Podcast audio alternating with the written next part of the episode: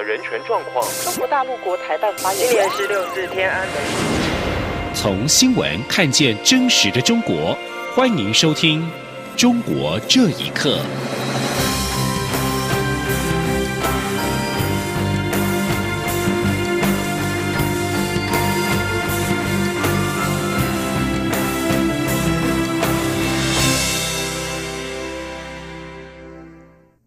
各位好，欢迎收听《中国这一刻》。知名面包师傅吴宝春在被贴上台独标签之后，发表声明，自称生于中国台湾。而蔡英文总统在今天表示，这反映出中国以政治扭曲经贸的情况，这是全世界许多国家共同关注的议题。总统并且表示，台湾人不会接受这种政治压迫，这也是两岸关系倒退的重要原因。记者欧阳梦平的报道。知名面包师傅吴宝春的面包店即将在上海开幕，却遭到中国大陆网友贴上台独的标签，并发起抵制。吴宝春十号傍晚在官网上发出声明，说自己是生于中国台湾的面包师，并表示他坚持两岸一家亲，支持九二共识。蔡英文总统十一号上午进行回廊谈话，在被问到此事时表示，他认为这件事情很严重，这不是苛责吴宝春的意思，而是认为这反映出台湾目前面临的一个现象，就是中国以政治扭曲经济及贸易活动的情况，确实存在我们每天的生活中，这也是全世界许多国家共同关注的议题。台湾站在第一线，要特别警觉。总统并指出，他相信台湾人不会接受这种政治的压迫，这种做法也是两岸关系倒退的重要原因。总统说：“我们又一次又一次的看到，哈，有人在胁迫下说出几乎是标准化的说辞哦，那这也让台湾人其实都看得懂。那么这些都是政治的压迫，那么这样的做法，我相信台湾人是不会接受的。”那么世界上的人也不会呃接受的啊，所以嗯，这种无所不在的威胁，确实是一个两岸关系倒退的一个一个非常重要的一个原因啊。总统表示，他希望中国可以将政治的前提拿开，让两岸的这种交流可以是个正常且健康的交流。中央广播电台记者欧阳梦平在台北采访报道。而针对吴宝春事件，陆委会在晚上表示，吴宝春因遭到中国大陆部分媒体及网友贴上政治标签，影响商业经营，被迫政治表态，凸显台商在中国大陆投资面对高度的政治风险。陆委会呼吁陆方应维护台商在中国大陆的合法投资权益，不应做事网民文革式猎巫行为。也不应以政治力干预台商在中国大陆投资跟经营，否则不利两岸关系的和平发展。中国通讯设备巨擘华为财务长孟晚舟的保释听证会在当地时间十号在温哥华进行了第二回合的庭讯，已经结束，并没有裁定孟晚舟的命运。而有专家分析表示，由于孟晚舟的身份特殊，也知道所有华为的秘密，因此中国不希望孟晚舟被引渡到美国。请听以下的报道：孟晚舟在加拿大被捕，并可能被引渡到美国，引起中加和中美之间的外交风波。美国指控孟晚舟对多间美国银行机构进行不实陈述，使这些银行陷入违反对伊朗制裁的法律陷阱，并遭到处罚。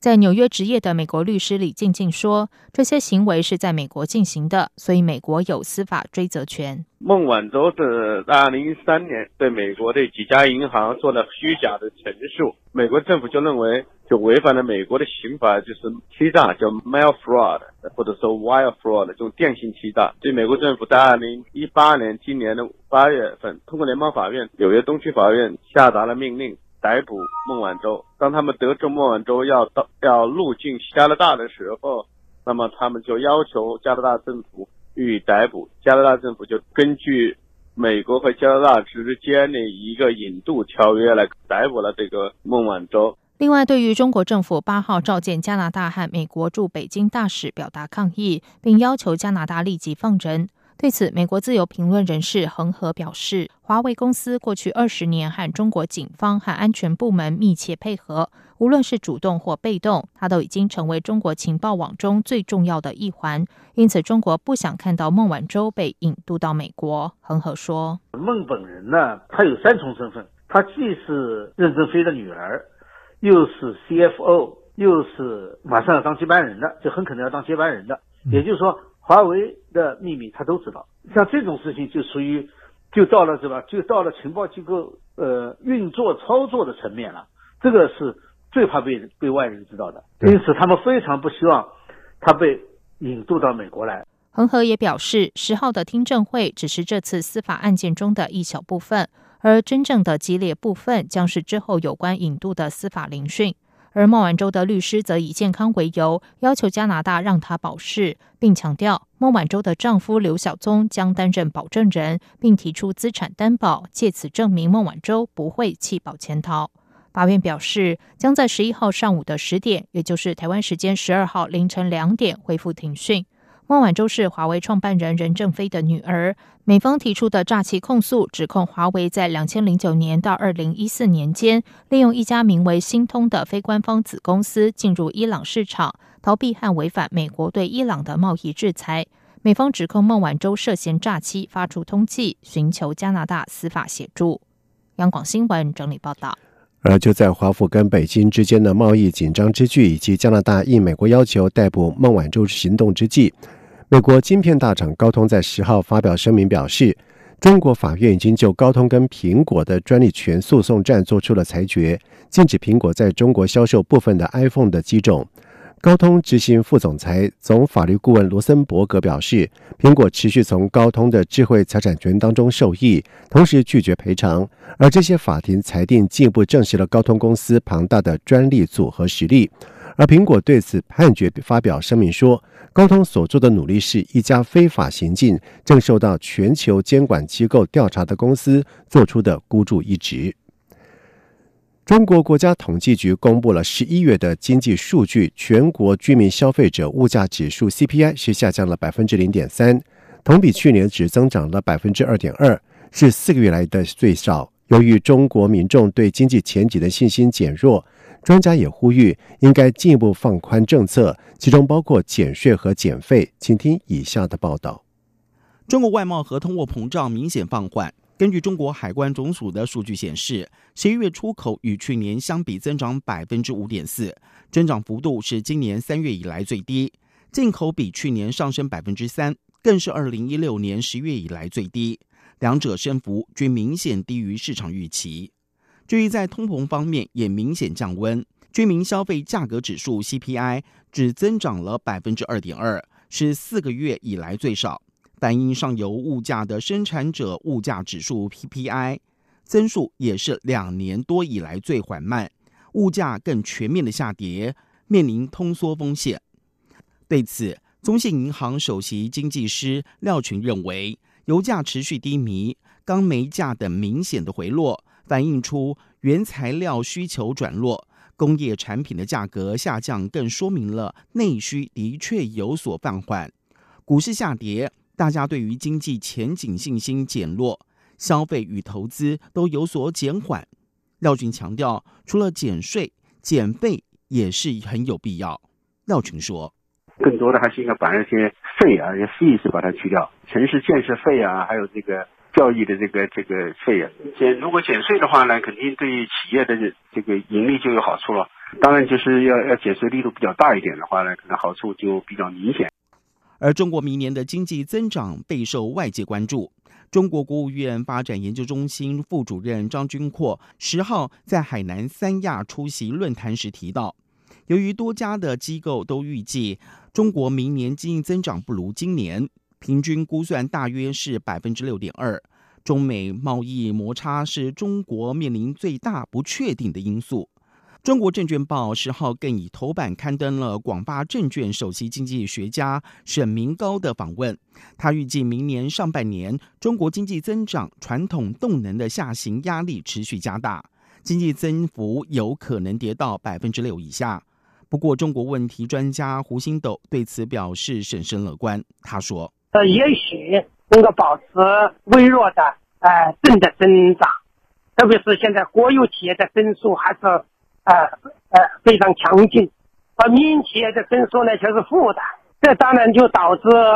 呃中国的产业结构越来越呃畸形化，呃国进民退就越来越严重，未来的困难可能还会更大。胡新斗并认为，明年中国应以积极的财政政策为优先，货币政策扮演配角，以达到稳定市场和投资者信心的目的。央广新闻整理报道：十二月十号是国际人权日，而近百名华人在九号在聚集在旧金山湾区举行向中国监狱中的政治犯、良心犯寄圣诞卡以及新年卡的签名活动。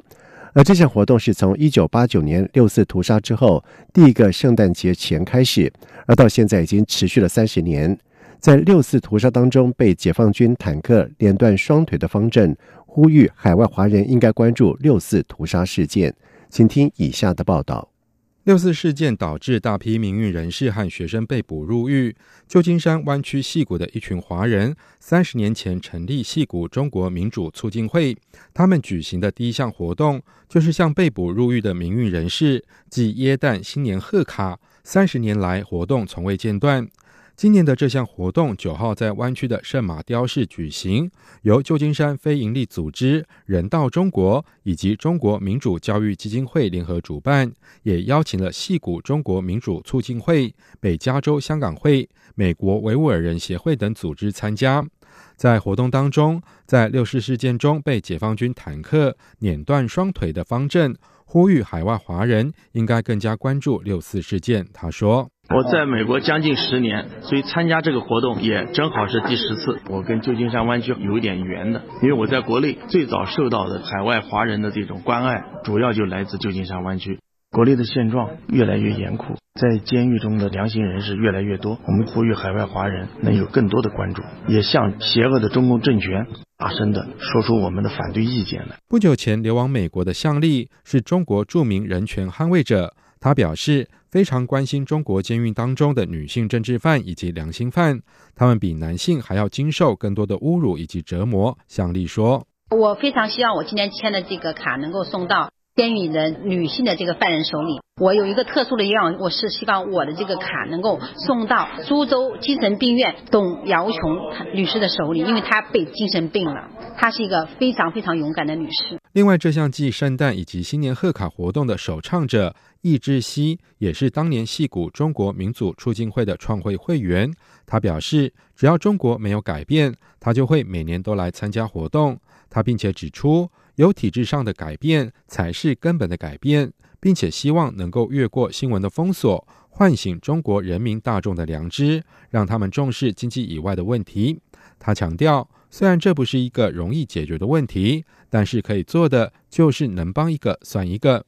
参与这项活动的还包括中国民主教育基金会前会长、人道中国主席周峰所，以及八九民运学生领袖封从德等知名民运以及人权人士。以上新闻由央广整理报道。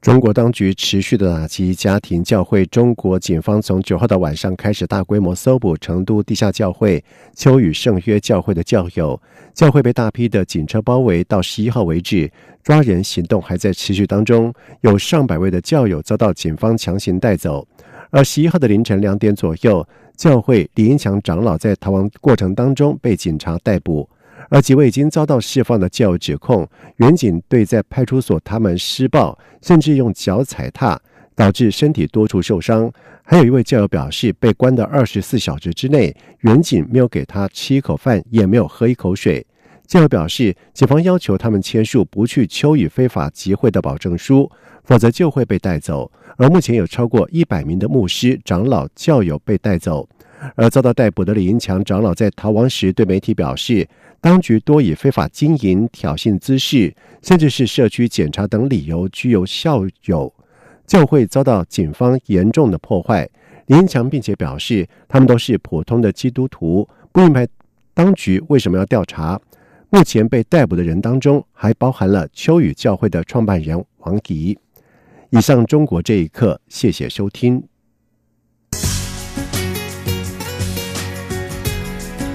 这里是中央广播电台台湾之音。